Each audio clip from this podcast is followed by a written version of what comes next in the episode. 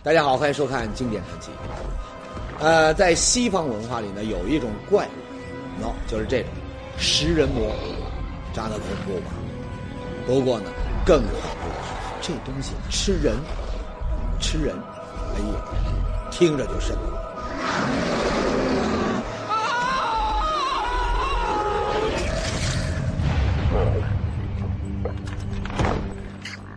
您可能要说了，宏宇，你太胆小了吧？啊，这传说中的东西你怕什么呀？哎，我觉着呀，保不准这东西还真有。怎么呢？一九四四年前后，我国滇西地区就连续发生了 N 多起吃人事件，那场面太惨了，所有尸体肚子全开，啊，不是少了心脏，就是缺了肝肺，肠子流了一地。那段时间，整个滇西那是人心惶惶。说到这儿啊，估计您会问了：说出了这么多惨案，难道就没人管吗？警察呢？哎，告诉你，那两年呢，警察要是靠得住，就连母猪都会上树。怎么呢？这是有特殊历史背景的。看过电视剧《中国远征军》的朋友，一定还记得悲壮的那一幕，啊，就是韩少功他们。抬着二零零零师师长戴安澜的这个灵柩，历经苦难走出野人山回国的那一刻，那一刻呢，其实也正式宣告中国远征军第一次入缅作战彻底失败。而就在那时，日军跨过中缅边界，正沿着滇缅公路向怒江是直扑而来。怒江那可是阻挡日军进攻的最后一道天线，万不可失手。就在关键时刻，一连串的爆炸响彻峡谷，怒江上的唯一的通道汇通桥炸断了，日军终于被挡在了怒江西岸。打那儿以后，包括腾冲、松山、龙陵这些军事重地在内，滇西四万多平方公里的土地彻底落入日寇手中。说到这儿啊，您就明白了，说当时滇西的警察其实啊都是汉奸，他们的任务就是给日本人卖命。那怎么可能去保护老百姓？所以找他们根本没用。那么那些吃人到底是些什么怪兽？我们后面会说。再说，一九四四年，这是中国抗战关键的一年，没有通道，国际援华物资根本就进不来。那么当时呢，国内形势那是相当严峻。不过呢，咱们呢，小日本的这个日子呢也不爽，怎么呢？抢地盘得要什么？要兵啊！可是地盘抢的太多，哎，麻烦了，兵力不够。那么更要命的是，在太平洋战场还老是被人美军修理，这下兵力呢更成问题。那怎么办呢？没办法，日军呢只好拆东墙补西墙，从滇缅战场抽调兵力增援太平洋。那滇缅战场怎么办？哎，这小鬼子只得调整策略，改为防守。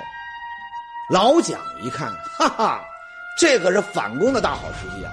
于是呢，一纸命令，一九四四年五月，中国远征军再次出发，两个集团军共二十万人，拉开了滇西大反攻的序幕。据说呀，当时呢，中国远征军强渡怒江的那个场面，还真有点后来解放军百万雄师过长江的那个范儿，排山倒海，气势磅礴。这也难怪，憋了多少年，终于反攻了。你。说作为中国军人，能不奋勇向前？开始时候敌人还在那个对面打着那个嘞，最后人多，主要江那个是一个江的都是那些发了船只，是竹筏那种，一下都冲冲到这江这边，很快的都把他江边那些防守的敌人打死一些，有些嘛就退到大山上去了。应该说呀。渡江作战，远征军打的那是够爽够顺。不过呢，接下来事情就麻烦。怎么呢？我们知道，滇西这个地方山川相隔，地势陡峭，尤其是怒江西边的高黎贡山，平均海拔那都在三四千米，山高林密，山路崎岖，典型的易守难攻。那么这里呢，我提醒一下，在滇西出没的这个食人魔，哈，就是在这里现的原型。那么，这种怪物到底是怎么发现的呢？哎，那是在著名的灰坡战役之后。灰坡，翻越高黎贡山的必经之路。那不用说，日军呢早有把守。那么当年呢，在这里呢，远征军上演了可歌可泣的悲壮。当时啊，远征军从下往上攻，情况那真是不妙，几次冲锋都被这日军呢打了，伤亡惨重。一看这样的情形，当时呢，一百九十八师的师长叶佩高，就这位，那可真就火了，冲上前线是亲自指挥啊。那么据老兵回忆，那天的叶师长，哎呦，真叫一个帅。他平常的穿衣服是都穿的一般些，那一天是，他他穿的把他的毛呢衣服也穿着，哎，这个这个那个很威风的。听到这话，您会有什么感觉？这这什么师长啊啊！弟兄们在冲锋牺牲，他倒好，穿起呢大衣的显摆威风。哎，您这可就误会他了。告诉您，这位叶师长，哎呦，真野。怎么呢？您不知道，上阵之前他可是立下了军令状，不成功则成仁。这身呢大衣就是我一个军人的寿衣。怎么样，英雄吧？再说幺九八师的将士们，一看师长都到这份儿上了，兄弟们，冲啊！在当时个个都杀红了眼，扛着炸药包，拿着手榴弹，想也不想就往上攻，一个倒了，另一个接上。这一仗呢，足足打了三天三夜，最后辉坡终于被远征军踩在了脚下。攻下辉坡不久，远征军乘胜追击，很快又拔掉了一个日军据点。然而，就在这里，当将士们冲进指挥部，谁也没有想到，出现在他们面前的却是绝对骇人听闻的一幕。可以说，在战场上，无论是血肉模糊，还是缺胳膊断腿的，那都见多了。毕竟这就是战争，对吗？但是眼前的一幕，却让人从骨子里感到震惊和恐怖。呈现在远征军面前的，到底是怎样恐怖的一幕？是日军的集体剖腹，还是发现了食人魔？是谁打造了这支野兽军团？而等待他们的，又将是怎样的结局？经典传奇正在为您讲述。上节说到，在一个日军据点，远征军将士们整个都惊呆了。他们看见了什么呢？您坐好，千万别吐。那是一些什么呀？一具具尸体被扒得精光，像堆柴一样的那么堆着，而有一些尸体呢，已经被剥了皮，那个肉。哎呦没法说，还有几句已经只剩骨架。你在他旁边，哎呀，我实在是说不下去，啊，还是让专家说吧。他说他们在打上去以后，美国联络官就看见日本人正在，呃，晾晒一些人肉做的这个干肉嘛，咸肉，因为人骨一些都可以看见，啊，有些还还正在烹调，正在煮。那么他们当时和中国军军官一致认为，这个是日本的一个巨大的罪行。天，这是在吃人，不光吃新鲜尸体，甚至还把人肉做成肉干、咸肉，这这太骇人听闻了。吃人肉，你说这还是人吗？整个日军简直就是野兽。可是，日军怎么能吃人呢？还有滇西百姓谈之色变的吃人事件，是不是日军干的呢？后来，日军战俘交代了令人发指的内容。原来，二战后期，日军呢已经不行了，不光兵力、粮食的补给呢也成了问题。但是呢，日本军国主义者却仍在丧心病狂。一九四四年，日本军部秘密下达了一道命令，这道命令您绝对难以想象，什么呢？所有士兵可以盟军的人肉为食，这样的命令简直是罪无可赦。而正是这道命令，让整个日军彻底丧失了人性。那一段时间，日本到附近的地方呢，呃，乱行乱为。最突出的是有一个叫做村长宝的人，这个人呢是和顺和顺乡的，现在是和顺镇，啊，抓了以后呢，叫这个村长宝。去到园子里边呢，菜园里边啊，找那个葱啊，这些个姜啊，这些佐料啊，调调料了嘛啊，来了以后就把这个寸长宝呢，后来呢把它绑在树上，把它呢，呃，肚子破开，把他的心呢捞出来，去煎着吃啊。那么，日军指挥部里的尸体又是什么人呢？您绝对想不到，小鬼子不光吃中国人，甚至连自己的战友、同伴都不放过。只要不想打仗的，或者是不肯吃人肉的，那就都死了死了的，统统得吃掉。据档案揭秘，二战后期日军吃人那已经是公开的秘密。这位认识吧？美国前总统老布什。当年参加对日作战，他就差一点成了食人魔的盘中餐。怎么回事呢？那天老布什他们开着飞机去轰炸驻岛日军，可返回时不好，中弹了。当时那飞机就冒出了滚滚浓烟，眼看就要坠机，老布什他们没办法，只好跳伞逃生。哎，说起来啊，也就老布什命大。就在他跳伞的时候，突然一阵大风把他给吹进了大海深处。结果呢，他幸运的被美国潜艇啊给救了，但其他几个人那就惨了，不光成了日军俘虏，还被掏肝挖肉吃了个干干净净。一九四四年，中国远征军面对的就是这样一群已经沦为禽兽的食人魔。打那儿起，一场猎杀食人魔的行动全面开始。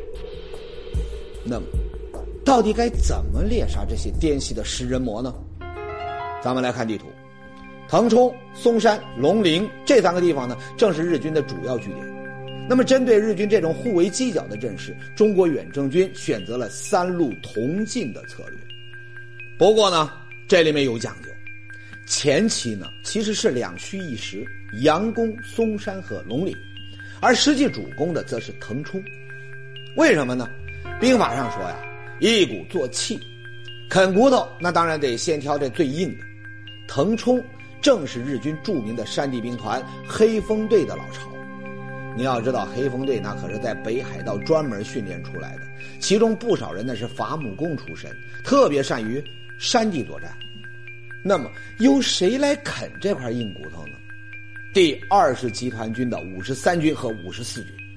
这里呢，有一位得重点介绍一下，谁呢？就是这位五十四军军长缺汉谦。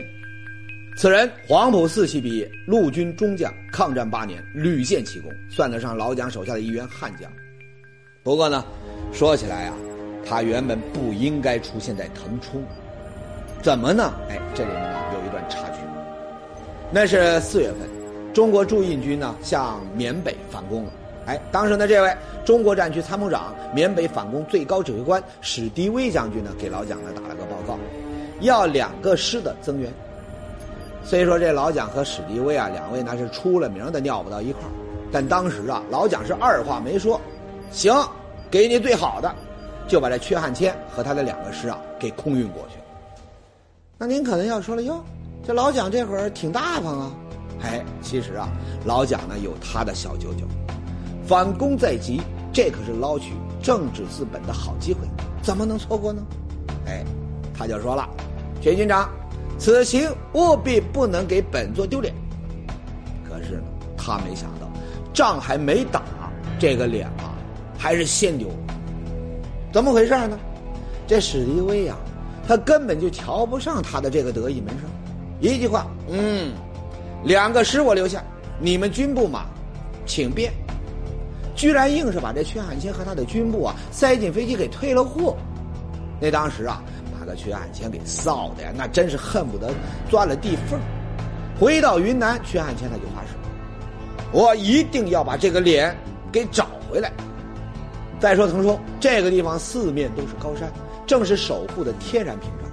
你就说斋公房这个地方，腾冲的门户，南北两座山峰，就中间一条道，地形险峻不说，气候呢还很恶劣，常年是云雾弥漫，你就平常行军都难。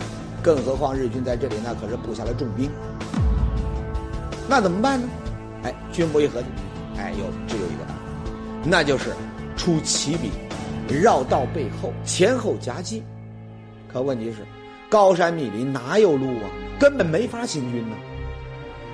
就在大家愁眉不展的时候，缺汉谦他说话：“我去。”再看他老兄，马也不要了，拄根拐棍带着部队就钻进了山里。这一路那个苦啊，披荆斩棘不说，爬悬崖过深渊，外加毒蛇出没，高山缺氧，每天牺牲的士兵呢多达上百。薛汉谦自个儿那也是九死一生，但是这真值了。七天后，当他们犹如天降神兵出现在敌军背后，黑风队顿时他就乱了阵脚。在远征军前后夹攻之下呢，黑风队被打的那是尸横遍野，一败涂地。而就在腾冲战役如火如荼的时候，松山龙陵战役呢也已转入实质性的地步。那么，这里又是什么情况？远征军的猎杀行动又将碰到哪些麻烦呢？稍后。嵩山地势险要，日军堡垒坚固，这里被称作滇缅公路上的直布罗陀。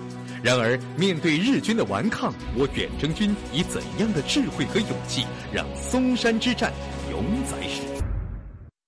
在滇西大反攻中，嵩山战役那不是消灭鬼子最多的，但这场战役呢，却打出了中国军人的智慧和勇气。为什么呢？这是由嵩山特殊的地理位置和地形特点。看看这张地图，你就明白了。滇缅公路在嵩山之中盘旋而行，嵩山被称为滇缅公路上的直布罗陀。哎，有一部电视剧呢，就是以当年堪称惨烈的嵩山战役为背景拍摄，就是这部《我的团长我的团》，很多朋友看过吧？电视剧里呢，日军在南天门修建的碉堡、暗堡是不计其数，甚至呢，连反斜面都修建了堡垒。其中最突出的就是南天门主峰上的那颗竖形的堡垒。事实上呢，日军占领期间在嵩山修建的堡垒远不止这些，多的简直让人啧舌。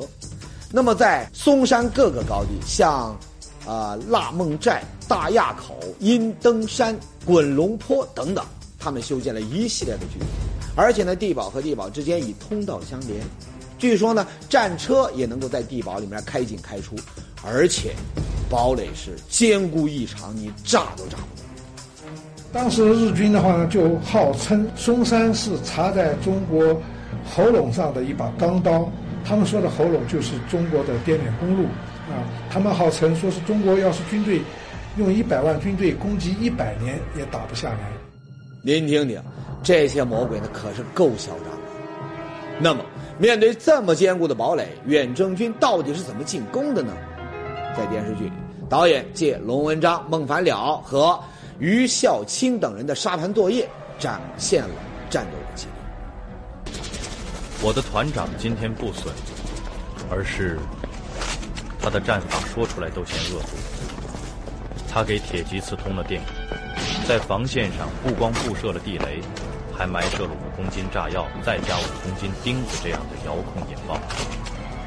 他用尸体堵住炸开的铁丝网，让日军通过地道在鱼尸背后出现。他从陡坡上投掷装满炸药和玻璃片的汽油桶、炮弹壳、炸药包和炮弹改装的巨型手榴弹、燃烧瓶、瓦斯和死人。对于这场镜头，据说呢当时挺有争议。他为什么要用沙盘解说来表现呢？用镜头不就够了吗？其实呢，很多人不明白，当年那场战斗其疯狂的程度，你光用镜头还真是没法说清楚。尤其是战斗初期，我中国远征军伤亡之惨重，说起来到今天仍然让人痛心。有一位幸存士兵后来回忆这场战斗，他是这样：最后，乌黑的尸水把山上的草都咬死了。几年后，我路过那里，山上寸草不生。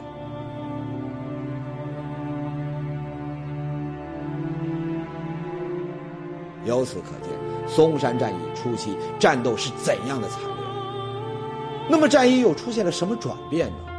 后来，李弥将军啊，就这位，他率领第八军上，在一番尝试之后，李军长调整战术，咱们一次性强攻不下，那行，哈哈，咱就来一个。各个击破，你不有地堡吗？那我就一个一个的摧毁。这个有说法叫外科手术式打击，解决外围，然后呢向山头地堡群中心逐步。哎，这种打法虽然慢，但扎实有效，伤亡立马大幅的下降。而正是这种打法，才有了后来的惊天一击。怎么回事呢？历时一个月，我远征军终于清掉了周边的据点，但在嵩山主峰子高地停止不前。怎么呢？那子高地的这个地堡太过坚固，战士们根本就靠不上去。对准小鬼的堡垒，集中火力打！别打了，打也没用。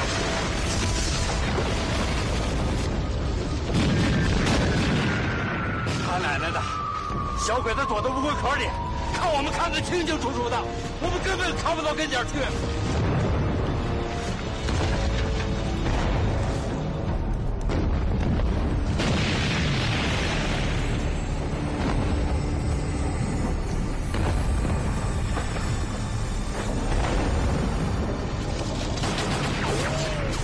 你们就是把天上所有的飞机都用上，把地上的炮火也全都使上，你们也摧毁不了他。这可怎么办？哎，就在这时，有人呢想了一个奇招。有个办法，什么办法？从天上炸不垮他们，我们就从地下想办法，把小鬼子们从子高地上炸上天。我们又不是耗子，我们我们就当一把耗子。哎，从八月四日开始，一个地道爆破的这个重大行动呢开始。据当时的老兵回忆啊，地道是先挖一个平行的直洞，通到这个子高地的正下方，再呈 Y 字形朝上挖。几天后呢，工兵们就在 Y 字形的两个顶端各挖出了一个摆放炸药的房间，左边房间放了三吨炸药，右边房间呢放了四吨炸药。据说呀，当时呢光搬运炸药就整整花了一天。八月二十日，炸药起爆，哇！当时的人那绝对地动山摇，整个子高地主峰立马就炸出了两个上千平米的巨坑，鬼子的中央地堡整个就非常。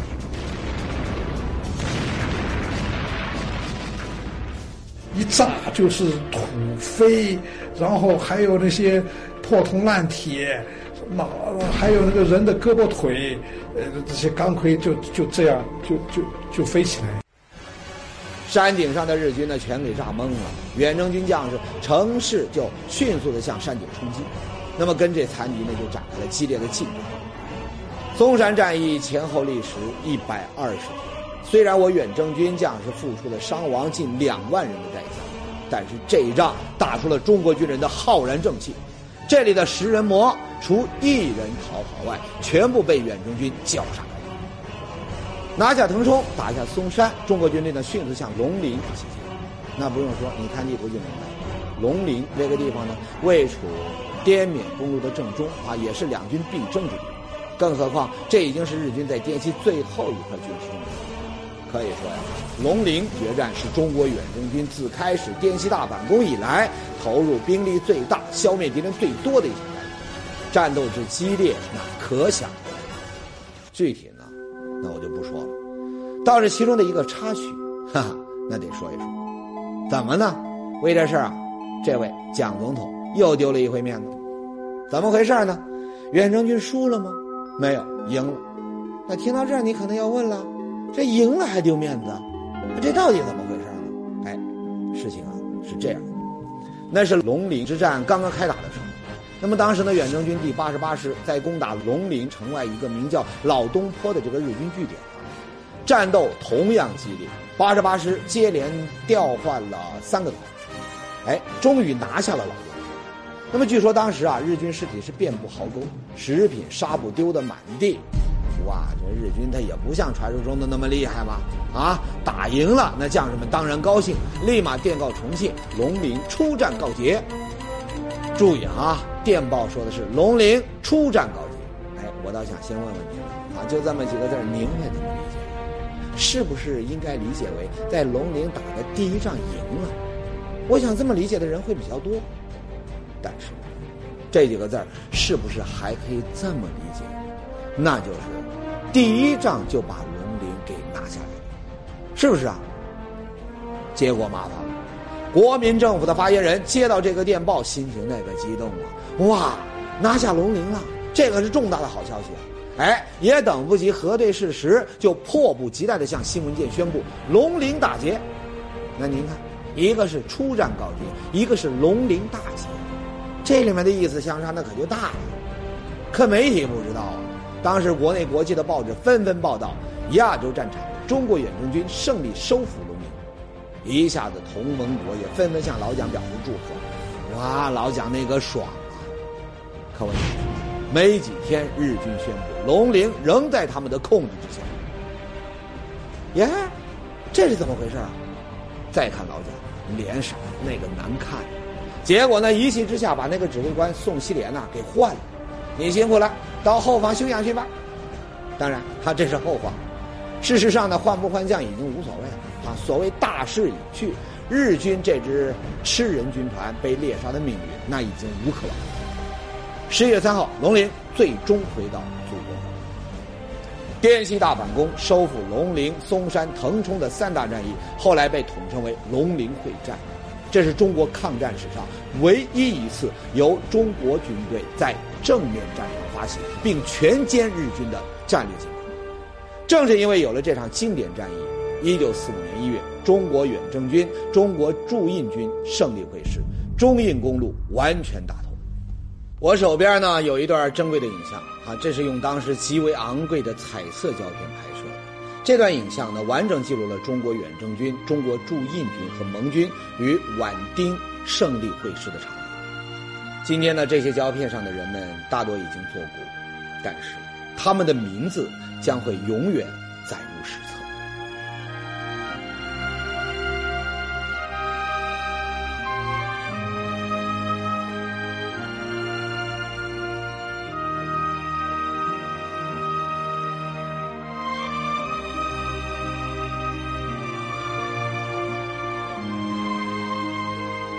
今天的节目就到这里，下期节目呢我们继续。